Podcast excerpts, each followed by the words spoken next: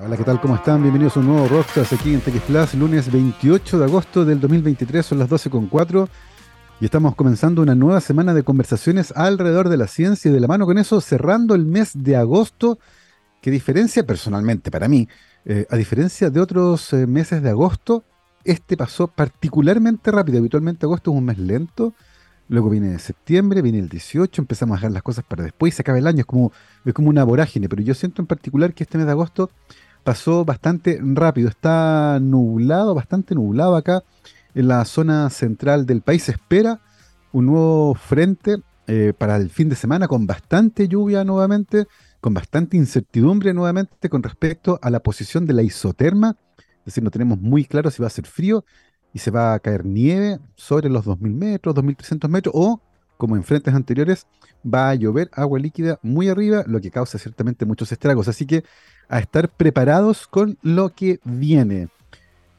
Comenzamos ya nuestra conversación de hoy y ya nos acompaña en la transmisión por streaming nuestro invitado. Es el doctor Alejandro San Martín, tecnólogo médico y doctor en ciencias de la Universidad Austral de Chile. El doctor San Martín ha realizado pasantías de investigación en la Universidad de Stanford, en el Carnegie Institution for Science y en la Master University. Ha sido galardonado por el MIT Technology Review y ha sido becario de la ANID y investigador principal de proyectos Fondesit y Corfo. Actualmente, investigador de la Universidad San Sebastián en Valdivia y también del Centro de Estudios Científicos de Valdivia. Alejandro, ¿qué tal? ¿Cómo estás? Bienvenido a Rockstars. Hola Gabriel, muchas gracias por la invitación. ¿Todo bien por acá? Buenísimo. Muchas gracias a ti Alejandro por tomarte un tiempo en la agenda para conversar con nosotros. Eh, Alejandro, nos gustaría entender un poco, inicialmente, eh, ¿Cómo empezaste a construir tu camino en el mundo de la ciencia? Eh, tú partiste estudiando una carrera que es del área de la salud, que es tecnología médica, y luego te atrajo mucho aparentemente la investigación científica, porque hiciste un doctorado en ciencias y actualmente eres investigador y estás trabajando en el área del desarrollo de herramientas optogenéticas, que es súper interesante y ya vamos a entrar en ese detalle. Pero me gustaría saber desde el principio, ¿qué te motivó a estudiar tecnología médica y qué pasó en el camino? Bueno, la verdad que desde un inicio a mí siempre me, me, gustó mucho la biología, me llamó mucho la atención, así que cuando, cuando comencé a pensar en la carrera de universitaria que iba a tomar, están siempre las típicas opciones, medicina, tecnología médica, enfermería, nutrición, todo lo que son del área de medicina, pero me, me llamó mucho la tecnología médica porque por lo menos en aquel entonces yo lo veía como una oportunidad de poder como entrar a la parte más tecnológica de, de la ciencia biomédica. Entonces, eh, y bueno, la Universidad Austral para mí fue también, eh, venirme para acá fue bueno porque el contexto de Valdivia, tenía familiar que habían estado acá en Valdivia, yo era inicialmente de Villarrica, así que como que el paquete se hizo completo y, y comencé a hacer la carrera, una carrera muy linda, muy, muy amplia, de muchos tópicos distintos, parasitología, microbiología, etcétera. Eh, pero una vez que me fui acercando más a la parte clínica de la carrera, me di cuenta de que si bien la carrera me gustó mucho y si la pudiese estudiar de nuevo, de nuevo estudiaría tecnología médica, comencé a darme cuenta que en realidad mis intereses estaban como en otras partes. Entonces comencé como una búsqueda, a tratar de ver qué me podía gustar, siguiendo, siguiendo la carrera de tecnología médica, pero tratando de, de ir por aquí y por allá y tratar de ver qué opciones había más allá de, del horizonte obvio que es de un tecnólogo médico. Entonces me acuerdo que me acerqué a, al Instituto de Bioquímica de la Universidad Austral y sin, sin entender mucho llegué y dije, mira, voy a hacer mi tesis acá de pregrado y, y, voy a probar suerte, a ver cómo va la cosa. Y la verdad que a los pocos meses que comencé a hacer mi tesis realmente me di cuenta de que, o sea, en un, en, en un momento llegué y dije, esto es lo que me gusta hacer. Mira. Entonces me di cuenta de que en realidad la carrera que había estudiado de pregrado me había dado las herramientas para encontrar lo que a mí me, me gustaba hacer. Entonces fue instrumental a eso. Claro. Eh, fue parte del camino de la búsqueda, fue parte de las herramientas que yo tenía para poder encontrar lo que realmente me gustaba. Por eso que digo, al final de cuentas, si tuviera que volver atrás, estudiaría tecnología médica de nuevo. Y haría el mismo camino de nuevo. Maravilloso. Oye, Alejandro, el Instituto de Bioquímica de la Universidad Austral es uno de los más, importantes que hay en Chile, en ese ámbito en particular. Hay muchos investigadores e investigadoras muy destacados. En el fondo, hay mucho donde vitrinear, hay muchas posibilidades, hay muchas líneas de investigación. Eh, en el caso tuyo, ¿qué laboratorio te llamó la atención y en qué área empezaste a hacer tu tesis?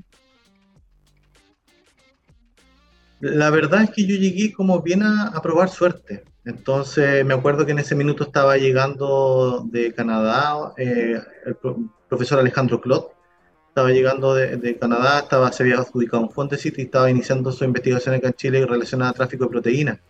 Pero fíjate que la verdad es que como yo venía de un mundo distinto, no tenía a priori algo como claro, o sea, como un tema en particular. La verdad yo quería como sorprenderme un poco, como dejarme sorprender y meterme en algo distinto. De, hecho, me acuerdo que, que cuando tuve que, tuve que ver mi tema de tesis de pregrado, el doctor Claude me pasó su tesis de, o sea, perdón, su proyecto Fondesit.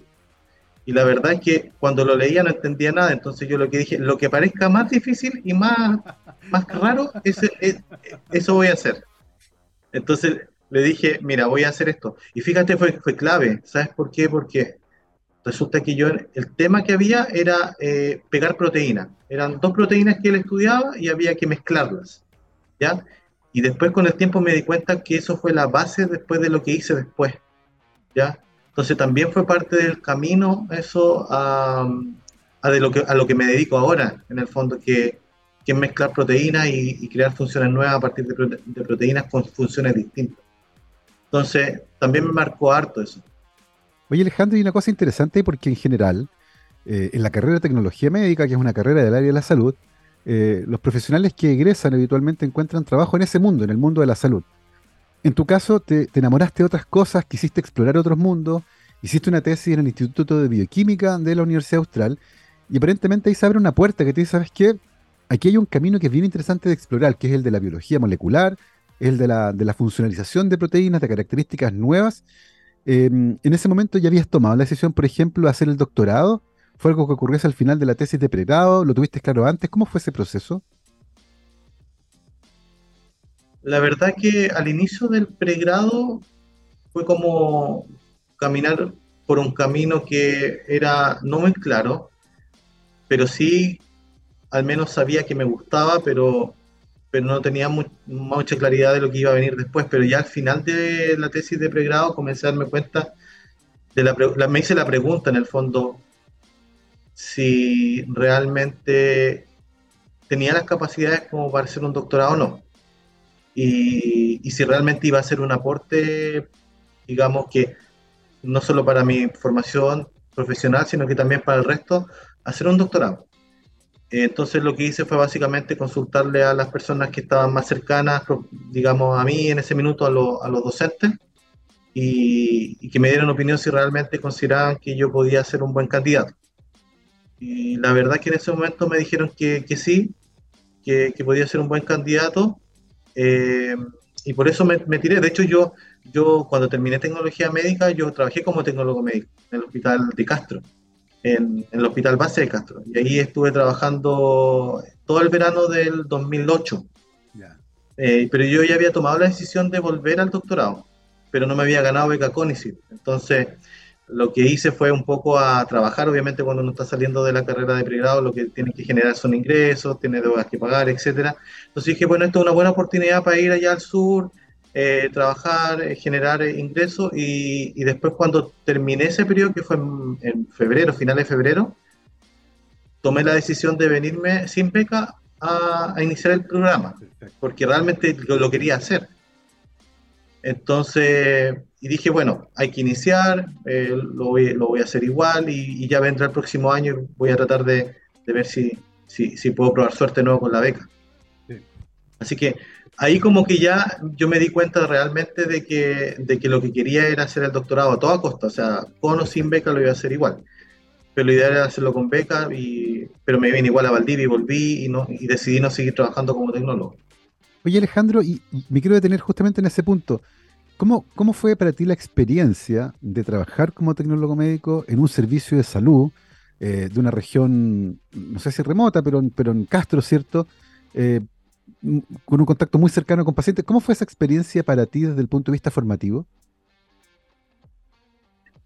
fue interesante porque resulta que una de las cosas que yo me preguntaba cuando estaba trabajando como tecnólogo es que era, por ejemplo, nosotros en ese entonces se, usan muchos kits para diagnosticar cosas, ¿cierto? Eh, entonces hay mucha tecnología que viene empaquetada y que generalmente cuando uno mira de dónde vienen, vienen de países desarrollados. Entonces una de las cosas que yo me acuerdo haber pensado en ese minuto ya era, ¿por qué no lo podemos hacer cosas como esta nosotros acá? ¿Cierto?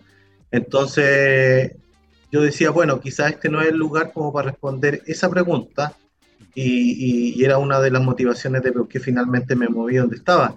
Pero finalmente el origen como de la inquietud nació de ahí, del trabajo del día a día, de ver de que, de que gran parte de la tecnología que nosotros usamos en, nuestro, en nuestra vida diaria ha sido como un regalo dado por la investigación científica hecha en otros países ¿cierto? Que eso ha generado prosperidad en esos países, bueno, ¿por qué nosotros no podemos hacer un intento de, hacer algunas cosas acá igual? Exactamente.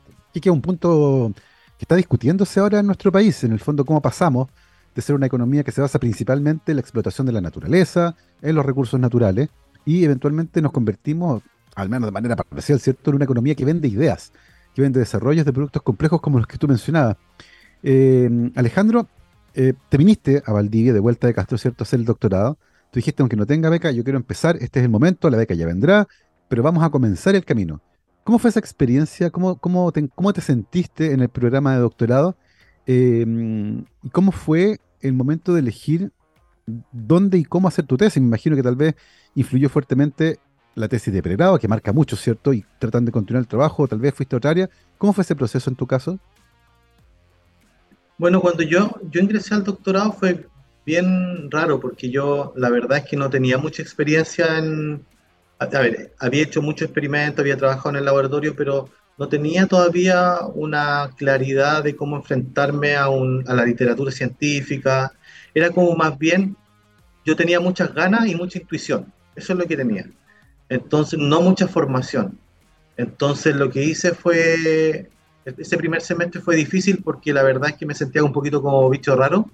No entendía mucho lo que estaba pasando, eh, pero finalmente eh, fue una buena experiencia porque en el fondo me, me, pude enfrentar a lo que era hacer el programa formal o la, o la formación formal del doctorado.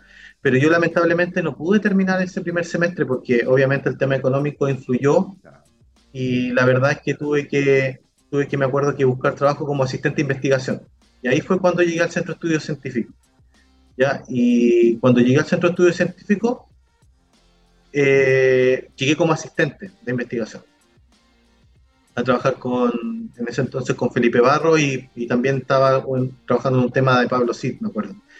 Entonces, cuando llegué, eh, me di cuenta de que también era parte del camino porque estaba haciendo ciencia un poco más mecanística. Yo había venido de, una tesis un poquito más fenomenológica entonces, eh, como que me interesó eso bastante, el tema de la cuantificación de los fenómenos, etcétera. Eh, pero ahí llegué como, como, asistente de investigación a trabajar como parte de un equipo, un fondo.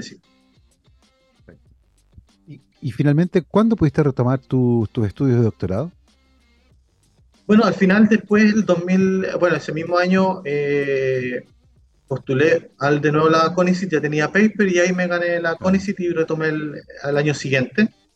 Claro, y, pero ya ahí ya había pasado algo que me había cambiado, yo creo que para siempre, porque resulta que cuando yo llegué al laboratorio eh, a trabajar como asistente, vi, una oportunidad porque estaban ocupando unas herramientas para medir glucosa que eran, que eran estos sensores genéticamente codificados que había hecho una persona en Carnegie Institution, eh, Wolf Romer. Estaban trabajando acá y había una necesidad de medir lactato con la misma resolución. Entonces, eh, cuando yo me empecé a interiorizar en el trabajo, estaba como asistente de investigación de cómo funcionaban estas herramientas y, en base a mi tesis de pregrado, para mí fue muy obvio que yo podía hacer un sensor de lactato eh, uniendo factores transcripcionales bacterianos con proteínas fluorescentes. Eh, algo que, que, hasta ese entonces no había mucha literatura porque se habían usado otro tipo de proteínas pero el concepto era el mismo, que era en el fondo pegar proteínas distintas que generaran una función nueva. Así que ahí yo vi una necesidad que el laboratorio no podía cubrir porque el laboratorio era más de fisiólogos, no era de biólogos moleculares. Entonces, cuando, claro, entonces cuando yo entré al doctorado en 2019, pasó algo, empecé a hacer los ramos, pero ahí ya tuve un cambio, un switch en mi cabeza, empecé como a entender todo mucho mejor. Eh, y empecé a, a, tomar mucho más provecho de los ramos, ¿de acuerdo? Y, pero al final de cuentas, este proyecto que había como de, de hacer un sensor de acá y todo, como que me, me, estaba llenando todo el tiempo. Entonces, como que llegó un momento que estaba más preocupado del proyecto que de los ramos. Entonces, claro. como de hecho me acuerdo, me acuerdo un compañero que se me acercaba y me decía, oye, pero tú no, ¿por qué no estudias para las pruebas? Tenés que estudiar y estás haciendo esa cuestión del proyecto de nada que ver. O sea, claro. los estudiantes de doctorado estudian los ramos, no se dedican a hacer, eh, a hacer proyectos de ideas, de nada todavía. Entonces, la verdad es que era una cuestión de motivación personal. Claro. Entonces, eh, ese año estuve, estuve muy interesado en eso y en los ramos prácticamente, pero, pero muy poco. Eh, pero ahí como que realmente me di cuenta de que, de que podía hacer algo distinto en base a lo que yo ya había sabido de un área distinta, que es con lo que venía de mi tesis de pregrado en el fin. Mira. Oye, Alejandro, es bien interesante porque al final tú eras un tecnólogo médico, experto en biología molecular, trabajando con fisiólogos. Entonces empiezan a mezclar distintas áreas, aparecen ciertas necesidades y tú tienes ciertas habilidades. Eh, tanto que empezaste a trabajar en este proyecto mientras todavía hacías los ramos del doctorado. Y como tú decías, en una etapa en la que habitualmente uno está enfocado 100% en los ramos, tú ya estabas metiendo mano en el laboratorio tratando de resolver eh, un problema que tenía que ver con cómo medir experimentalmente el lactato con gran resolución. Eh, lo que ciertamente te entrega habilidades que son muy importantes en el trabajo de laboratorio. En ese sentido, ¿cómo te permitió ese proceso afrontar lo que venía después, que es la tesis de doctorado, donde uno se sienta formalmente tratar de resolver un problema en específico? Claro, lo que, lo que pasó ahí fue como raro igual, porque resulta que, que cuando, cuando yo propuse el proyecto, en el fondo, eh, al final, igual me acuerdo que en ese entonces dije, bueno, voy a necesitar un poco de ayuda porque estaba todavía con los ramos.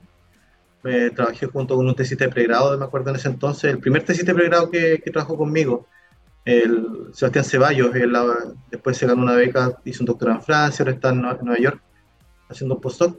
Eh, me acuerdo que tenía 24, yo tenía 26 en ese entonces, estuvimos trabajando juntos en el proyecto y con, al, con, con, fondos muy limitados, digamos, muy, muy limitados. Entonces eh, comenzamos a trabajar en el proyecto y la cosa fue bastante bien hasta que tuvimos los primeros resultados y ahí finalmente lo que ocurrió fue que me viene una encrucijada, porque resulta que, que yo no puedo proponer una tesis de doctorado algo con tanto riesgo, sino más bien tengo que proponer algo que tenga una cierta viabilidad, ¿cierto? Pero el problema es que la viabilidad no está alineada con la novedad o con la creatividad. Es muy difícil, porque generalmente uno las cosas que escribe en el papel generalmente no funcionan de esa manera. Entonces, al final tuve que llegar y, y bueno, escribir un proyecto de tesis que no tenía que ver con lo que yo realmente estaba haciendo al, al 300%, pero necesitaba cumplir con el doctorado y necesitaba en el fondo tener esa formalidad que si bien es necesaria, pero le quitaba un poquito de novedad a lo que estaba haciendo, entonces no podía poner eso en la tesis. Claro. Así que llegué y, y, y, empecé, empecé a trabajar en mi tesis y en paralelo empecé a hacer esto. Y, y, llegó un momento en que funcionó. Y cuando funcionó, bueno, yo obviamente a mi tutor, mi supervisor, que era Felipe Barro en ese entonces, yo le dije, mira, yo al final lo único que quiero es que me quiero irme donde Wolfram, porque él era el que había hecho el primer sensor de, de molécula orgánica para, para, para, para, sensores de ese tipo, era un pionero en el área, era un científico de biología de plantas que, que, estaba, que estaba impactando en distintas áreas porque las herramientas eran transversales, porque como eran genéticamente codificados, tú los podías expresar en plantas, en moscas, en ciélegas, en ratones, líneas celulares, cultivo primario, slice aguda, claro. organotípica, de todo tipo. Entonces, de ahí de ahí ya me fui por un tubo, porque me, realmente me llegué y me, me, fui al laboratorio Wolf a, a, a, aprender lo que se venía y lo que está pasando ahora. Pues me, me, dijo como con 10 años de anticipación, me dijo este, por ahí el camino. Entonces, comencé ahí a hacer como mi tesis de, de doctorado en paralelo y siempre tuve esa disyuntiva, ¿eh? porque en el fondo la, los programas formales de doctorado, ¿qué es lo que te dicen? Tú tienes que hacer una pregunta biológica. Eso es lo que te, te piden, una hipótesis positiva. Pero cuando uno está haciendo herramientas, uno lo que, lo que trata de hacer en el fondo es una torcha y meterse en una, una cueva y ver qué es lo que hay. Entonces, no vas con una pregunta, sino que vas al revés, vas con algo que te permite generar preguntas. Entonces, la pregunta es secundaria. Entonces, tú vas a mirar, vas a mirar qué hay. Entonces, ese era mi, esa era la forma en que yo tenía de pensar y intuitivamente.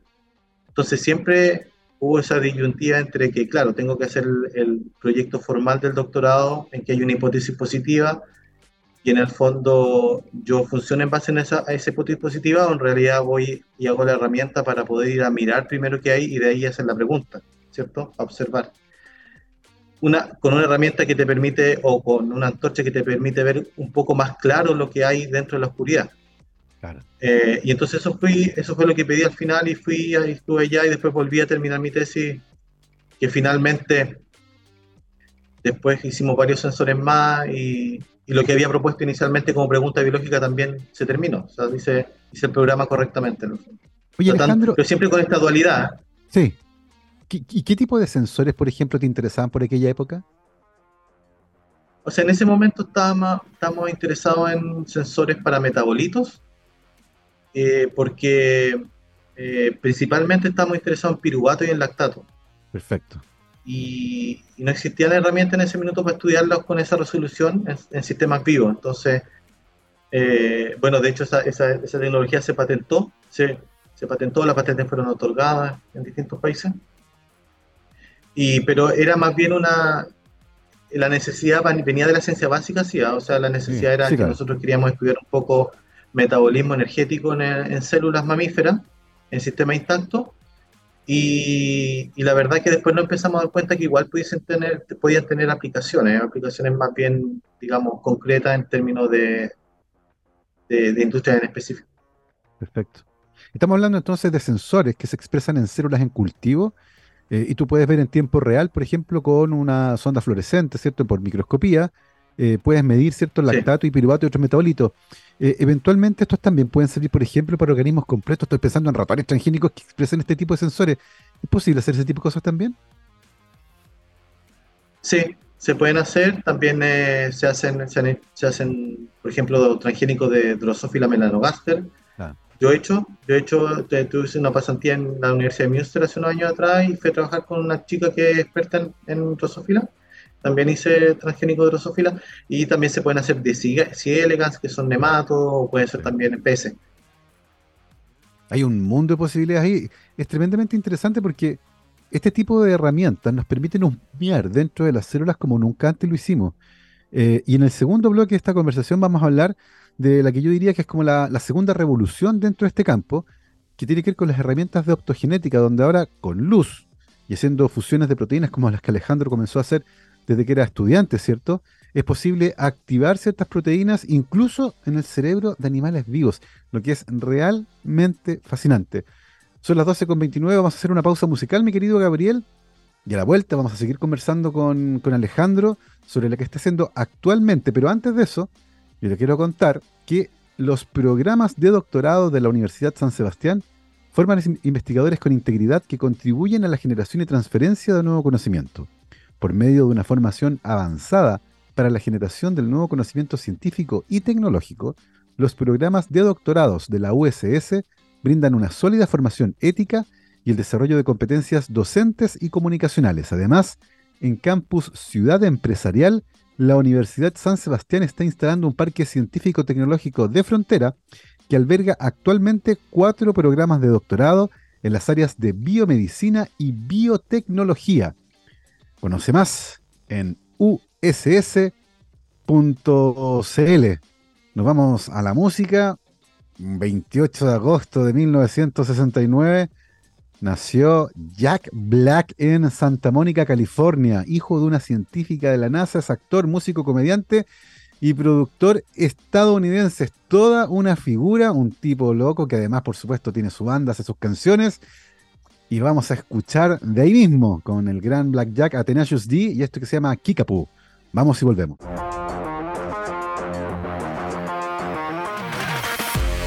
12 con 34, estamos de vuelta aquí en Rockstars de TX Plus, programa de día lunes 28 de agosto de 2023. Nos acompaña hoy el doctor Alejandro San Martín, tecnólogo médico y doctor en ciencias de la Universidad de Austral de Chile. Además, ha hecho un periplo por el mundo mejorando y adquiriendo nuevas habilidades en el desarrollo de algunas herramientas genéticas tremendamente entretenidas. Actualmente es investigador de la Universidad San Sebastián en Valdivia y también del Centro de Estudios Científicos de Valdivia, ahí al lado del río Calle Calle. Alejandro, hablemos de optogenética, eh, hablemos del desarrollo de estas herramientas que tienen un montón de potenciales. Eh, cuéntanos un poco cómo te metiste tú en particular en este mundo de la optogenética. Bueno, eh, la optogenética es un área bastante nueva en, en, las ciencias para la vida y todavía no ha cubierto todo, todas las áreas como iluminando de a poco todos los sectores de la ciencia biológica.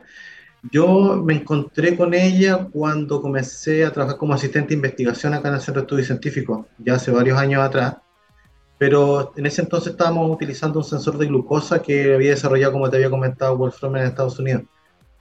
Pero la optogenética viene de antes. ¿eh? Mira, la optogenética es un, un concepto que, que, se inventó el año 2005 en Estados Unidos y que fue desarrollado primero por Carl Dieselhoff en, en Stanford y básicamente la combinación de métodos genéticos y ópticos para controlar en una primera instancia eventos específicos dentro de la célula, en sistemas vivos, y con una resolución temporal de milisegundos.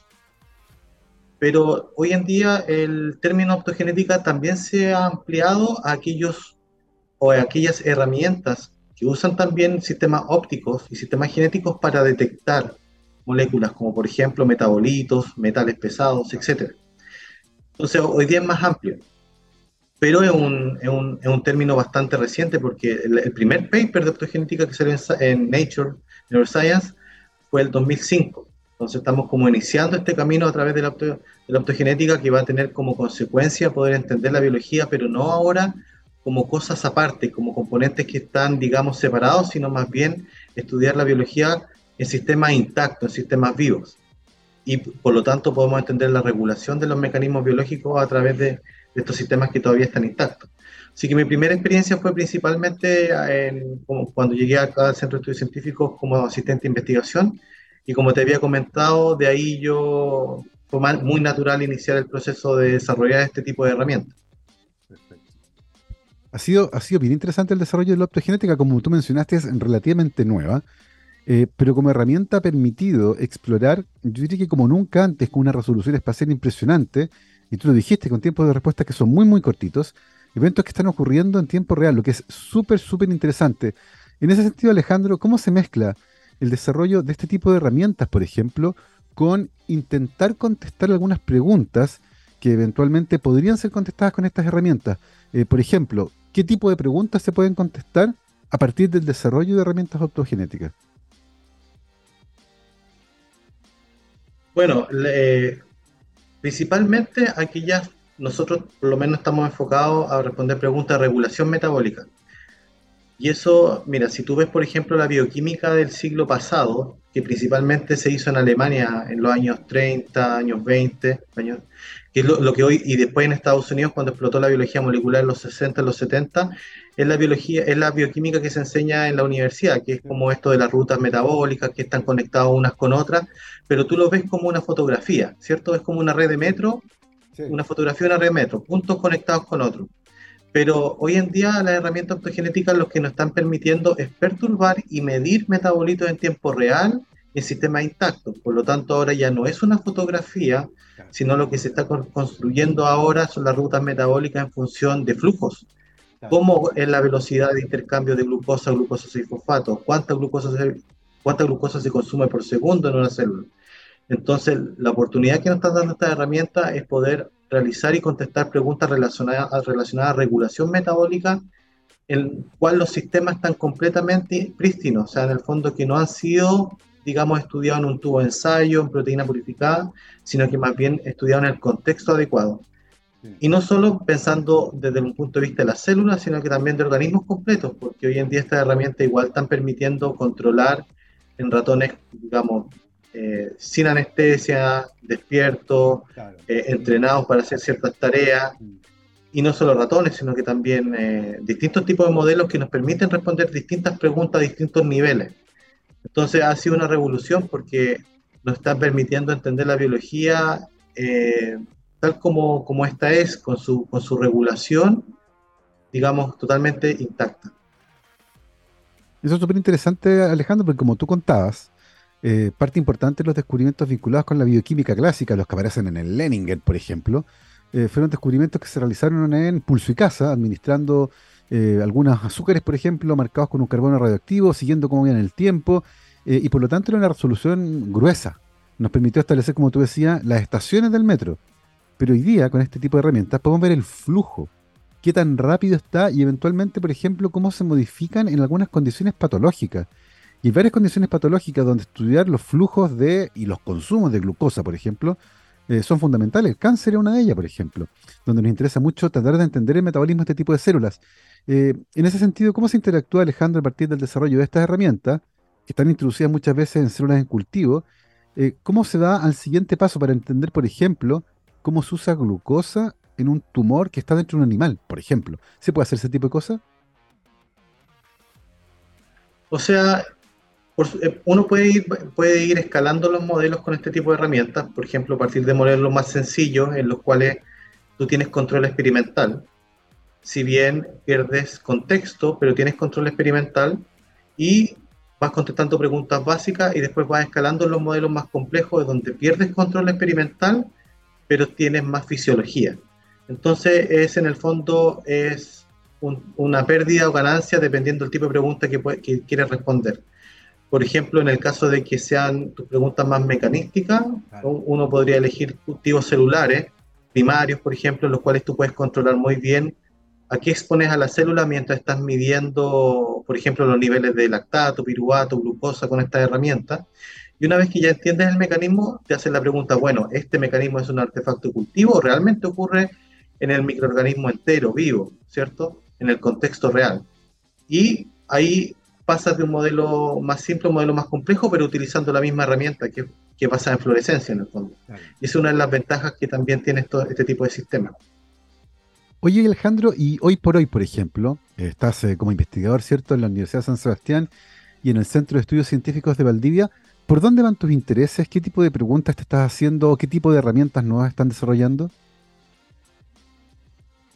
Mira, hay, tres cosas que me interesan en este minuto. Eh, lo primero que me interesa en general es, si tú, por ejemplo, ves la grilla o ves este tipo típico mapa del metabolismo intermediario del Leninger, por ejemplo, en que es como una estación de metro, ¿cierto? Una foto. Y uno, y uno le pone a cada punto las estaciones que son metabolitos, uno pone para cuántos, para cuántos metabolitos hay sensores, la verdad que muy pocos. Entonces, obviamente lo que se va a hacer de aquí en los próximos 100 años es tratar de ponerle flujo a cada uno de los puntos. Pero necesitamos sensores. Y lamentablemente para un sensor necesitas tener primero una proteína bacteriana que una la molécula de interés para después fusionar la proteína fluorescente. Entonces lo que yo estoy enfocado ahora y desarrollé un método para poderle asignar función a proteínas bacterianas huérfanas para después usarlas como andamiaje para hacer sensores, usando fluorescencia. Eso es una de las cosas que me interesa, que en el fondo poder llenar esta grilla completa y poder mapear completamente el metabolismo ah, desde el punto de los flujos. Lo segundo que me interesa también es perturbación de la red metabólica. Mira, la red metabólica es como una, es como una malla de tenis. ¿Ya? En las mallas de tenis, cada uno de los hilos que conecta cada uno de los puntos tiene una cierta tensión. Y esa tensión vendría siendo como el flujo en cada punto si tú golpeas la pelota, por ejemplo, en un extremo de la net o de la red, igual va a haber un cierto cambio de tensión al otro extremo, porque está todo conectado. Entonces hay cambios de flujo, aunque sean en lugares relativamente distantes. Pero la única forma que nosotros tenemos para saber eso, bueno, el uso de sensores, pero también tenemos que tener herramientas que nos permitan perturbar esa red metabólica con la misma resolución. Entonces, lo que quiero hacer ahora, en el fondo, más que diseñar sensores, es diseñar herramientas que me permitan perturbar esa red con optogenética. Y eso es lo que yo creo que se va a venir para el futuro. Porque eso todavía no se ha hecho. Lo que se ha hecho hoy en día es eh, la, optogenética principalmente hoy día se está usando para poder perturbar redes neuronales que están, por ejemplo, asociadas a memoria. ¿Cierto? Es que lo que más se usa es la optogenética, pero la optogenética todavía no se ha usado para perturbar metabolismo. Entonces yo creo que ese es un área que está recién comenzando. Bueno, la verdad es que todavía no ha comenzado, no hay herramientas todavía para eso. Entonces tengo varios diseños para iniciar a, para poder desarrollar herramientas combinando, por, ejemplo, eh, proteínas eh, bacterianas con proteínas de, de, otros orígenes.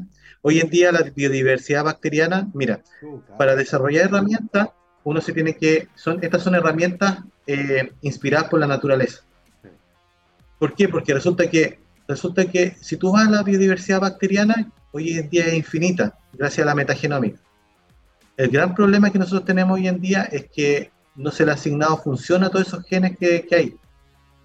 Entonces, cuando tú haces, y la evolución ha trabajado durante miles de años para poder, en el fondo, generar la biodiversidad necesaria para que las bacterias puedan ser seleccionadas positivamente, ¿cierto? Entonces, cuando uno desarrolla una herramienta, la verdad es que lo, que, lo único que tiene que hacer uno es a priori pensar de que la naturaleza ya lo hizo. Entonces, de esa premisa yo voy a buscar en la naturaleza si hay alguna algún bloque de construcción que me pueda servir para hacer la idea que yo tengo. Porque la naturaleza probablemente ya lo, lo desarrolló. Claro. Entonces, entonces lo que yo estoy haciendo en el fondo es tener la idea de perturbación del metabolismo, pero en realidad yo asumo que las bacterias ya lo hicieron. Entonces comienzo a buscar en la literatura cómo yo podría combinar distintas proteínas bacterianas para llegar a eso. Oye Alejandro, y así como cuando uno arma un, Lego, ¿cierto? Con distintos bloques, y uno ve que de repente le falta una pieza que tiene, no sé, seis cuadritos acá y un puntito allá. Eh, en, el, caso tuyo, ¿cómo identificas esas piezas que te faltan? Hay que hacer un trabajo bioinformático ahí. Está clara la función, por ejemplo, una proteína que se una a cierto metabolito eh, y que permita cierto pegársela con otra que sea el sensor. ¿Cuál es la lógica ahí del descubrimiento de estos nuevos bloques de Lego? Bueno, el concepto básico que uno tiene que tener es que cada herramienta va a tener un módulo de input y un módulo de output. Entonces, el output es lo que tú eliges que quieres que haga la herramienta. Y el módulo de input es lo que tú quieres que active a ese output. ¿Ya? Ese es el concepto. Entonces, lo que yo empiezo a buscar en la literatura, en el fondo, son potenciales módulos de output y potenciales módulos de input. Y después, por ingeniería de proteínas, yo comienzo a combinar esas, esos dos inputs y output de tal manera que trabajen como uno. Oye, Alejandro, y, si uno lo lleva, lo, extiende un poco y piensa que eh, podría en el fondo tal vez diseñar racionalmente el input. En el fondo, diseñar eh, una proteína eh, que, que justo encaje ahí alguna molécula que a ti te interese, ¿cierto? Eh, y eso convertirlo en una, secuencia de ADN, ¿cierto? Y eso lo ocupa, se ocupa como herramienta. ¿Es posible hacer algo así, diseñar racionalmente ahora el input y no solo basarse en las herramientas que están disponibles, por ejemplo, en las bibliotecas bacterianas? Mira, hace eso hace poco tiempo ya se puede hacer, pero no es, no es totalmente sistemático. Va a depender de cada caso pero ya se ha logrado hacer pruebas de concepto en el cual tú cuando partes como con un templado, ¿cierto? Como con un molde, y eh, si la molécula que tú quieres que active se parece un poco o tiene ciertos lados o ángulos que son parecidos a lo que naturalmente lo una, sí, se puede hacer, y eso básicamente ocupa herramientas bioinformáticas que en los últimos 10 años también por el poder de cómputo de los computadores y también por la eh, inteligencia artificial ha comenzado a acelerarse mucho todo lo que es la ingeniería in sílico de proteínas. Y eso también acompañado con la posibilidad de sintetizar genes, porque hoy en día, por ejemplo, nosotros acá, a mí me sorprende mucho hasta el día de hoy que, yo, por ejemplo, me, meto a mi computador y comienzo in sílico a armar los genes y después lo mando a sintetizar me mandan los genes y los comienzo a probar y comienzan a surgir la idea y las cosas, porque en el fondo al final tú dices, bueno, una proteína bacteriana que tiene una función X, tú al final la usas en un contexto Y y finalmente le agregas valor a algo que no lo tenía porque le estás dando valor por la mezcla, por la sinergia. Y eso uno lo hace en sílico. Y hoy en día eso se hace mucho para DNA, pero se está comenzando, comenzando también a hacer a nivel de estructura de proteína con todos estos programas de, predicción de estructura de proteína. Entonces, está muy avanzado. Se puede hacer ya bastante de eso. No, una maravilla. Yo creo que acá las posibilidades que la tecnología ofrece eh, son, son casi sin límite y lo que permite hacer cosas complejas como las que tú mencionabas, ¿cierto? Ir siguiendo en tiempo real cómo los flujos metabólicos van cambiando. ¿Qué pasa si yo incorporo en el sistema alguna perturbación, por ejemplo, lo que me parece fascinante? Eh, en ese sentido, Alejandro, nos queda el otro elemento que es importante, que es el output. Eh, entiendo que están usando como output, por ejemplo, eh, algunos tipos de proteínas que pueden generar fluorescencia, tipo GFP y cosas de esa naturaleza, pero también ahí existe como un, rango limitado todavía, ¿cierto?, de, outputs. ¿Cómo están trabajando ustedes ahí, por ejemplo, si quieren tener varios sensores funcionando al mismo tiempo? ¿Cómo, cómo seleccionan los outputs y qué tipo de outputs están trabajando? Bueno, en términos de, por ejemplo, de, de herramientas que generan fluorescencia como, como señal de salida para medir distintos tipos de moléculas. Lo que uno, bueno, hoy en día está muy avanzado todo lo que tiene que ver con proteínas de distintos colores, proteínas fluorescentes que, están en todo el rango espectral visible, digamos, desde, desde el azul hasta el rojo lejano, ¿cierto? Entonces ahí da mucho espacio para lo que se llama la medición simultánea de más de una variable biológica en la misma célula usando distintos colores, ¿ya? Y eso está avanzando bastante rápido. De hecho, nosotros hemos desarrollado sensores rojos y verdes y también hemos hecho mediciones simultáneas de, metabolitos y te permite en el fondo poder en el fondo ver la red en dos puntos distintos con alta resolución. Y si eliges bien los puntos distintos, puedes obtener vasta, vasta información del sistema. Ahora, también hay otros outputs que no son con fluorescencia, sino más que son, como te decía, por ejemplo, la perturbación misma se podría considerar un output. Y ahí lo que, lo que estamos tratando de buscar son proteínas bacterianas que puedan interaccionar con algún epítope que uno pueda, por ejemplo, añadirle a una proteína endógena y de esa forma bloquearla, pero que el input sea optogenético. Entonces, ese es un poco el, diseño, uno de los cinco diseños en que estoy trabajando, de, para poder perturbar el estado estacionario básicamente de los flujos metabólicos. Uh, Oye, Alejandro, y teniendo en cuenta todo esto y, la enorme cantidad de herramientas que están disponibles, eh, ¿cuál sería para ti un sueño desde el punto de vista experimental, eh, considerando las herramientas que están diseñando actualmente, los modelos que tienen, las preguntas que tienen? Eh, sería un sistema donde tienes múltiples sensores funcionando en simultáneo y poder leer de manera distinta y diferencial, ¿cierto? De manera muy clara las salidas de cada uno de estos y ver finalmente este mapa en 3D. ¿Es posible pensar en algo así? Porque uno podría pensar que después de tres o cuatro sensores, eh, como que el sistema se satura eh, y las redes metabólicas son complejas. ¿Cómo, ¿Cómo ves tú ese camino para llegar a ese sueño que tú mencionabas de tener un sistema donde ojalá haya representadas la mayor cantidad posible de puntos de metabolismo, cada uno con un sensor distinto que te permita ver en tiempo real el metabolismo, por ejemplo, de una célula? Claro, la palabra clave aquí es cuantificación.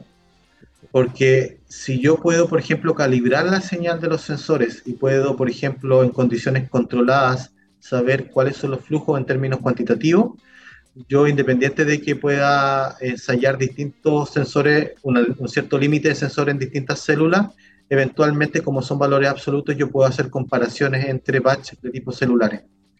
Eso es una cosa. Lo otro es que si puedo cuantificar Independiente, por ejemplo, que tenga cuatro sensores en la misma célula, yo, por ejemplo, podría colocarlo en puntos nodales del metabolismo, de tal manera de poder calcular el flujo de carbono. Entonces, por ejemplo, si yo tengo glucosa, la glucosa, por ejemplo, se podría ir por las pentosafosfato, se podría ir por el metabolismo glicógeno, entonces ahí podría cubrir esos esas dos rutas alternativas y después por la glicólisis. Y después lo que hago, si lo hago en la misma célula con los sensores calibrados, yo puedo calcular cuánto de los carbonos y glucosa se fue por cada camino y qué va a ocurrir ahí, voy a obtener hipótesis porque probablemente no va a ajustar. No va a ajustar y si no ajusta es porque hay otras rutas que no se han descubierto probablemente.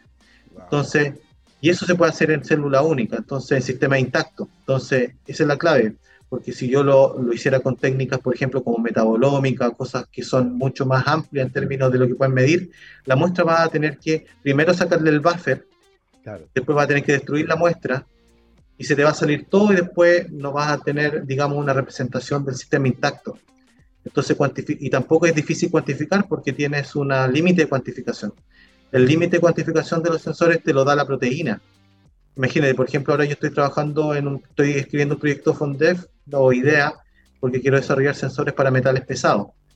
La afinidad por un metal pesado te lo da te, lo da la proteína bacteriana que ha estado millones de años evolucionando en un nicho ecológico donde hay trazas de metales pesados. Y la sensibilidad o la afinidad es clave para detectar moléculas que se encuentran en trazas.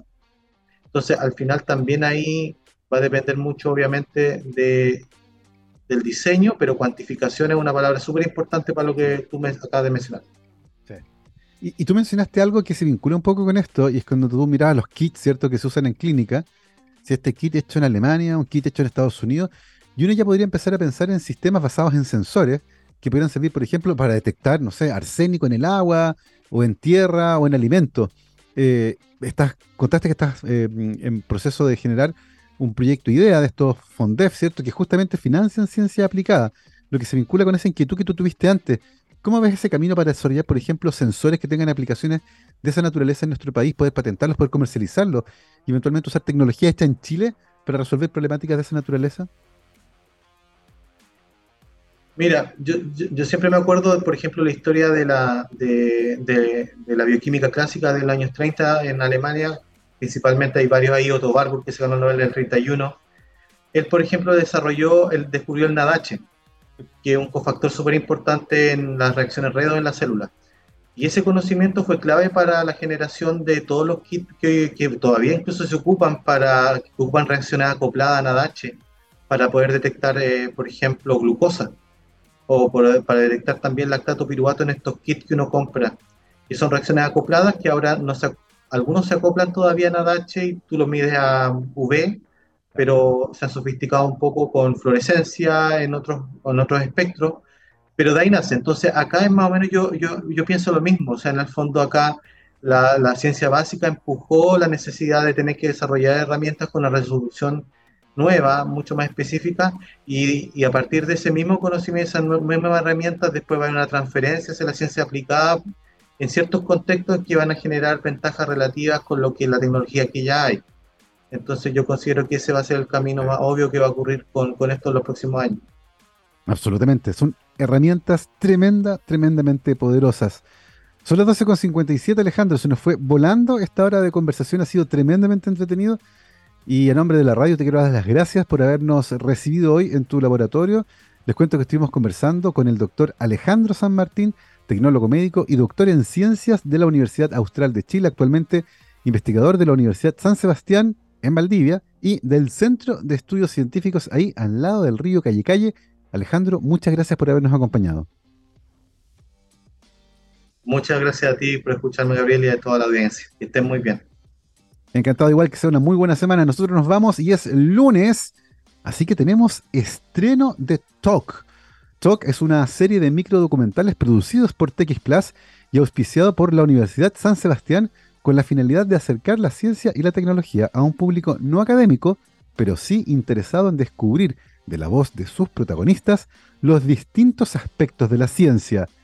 Todos los lunes a la una de la tarde estrenamos un nuevo capítulo y hoy, lunes 28 de agosto, tenemos estreno aquí en Talk de TX Plus USS. En el capítulo de hoy, 28 de agosto, estaremos conversando junto con la doctora Vania Martínez, psiquiatra y autora del libro Tu Mundo Emocional. Analizaremos los desafíos emocionales que enfrentan los jóvenes y compartiremos consejos prácticos para fomentar un bienestar mental positivo, algo fundamental en nuestro país, donde habitualmente los temas de salud mental son relegados, no conversamos de ellos tanto como debiéramos. Así que no te pierdas esta conversación tremendamente importante sobre cómo apoyar a los adolescentes en su viaje hacia una salud mental sólida y equilibrada. Este y otros capítulos de Talk están disponibles en nuestro canal de YouTube y en la página web de TX Plus. Mi querido Gabriel, nos vamos entonces a continuación con el estreno de Talk. Que estén muy bien, cuídense. Buena semana. Chao, chao.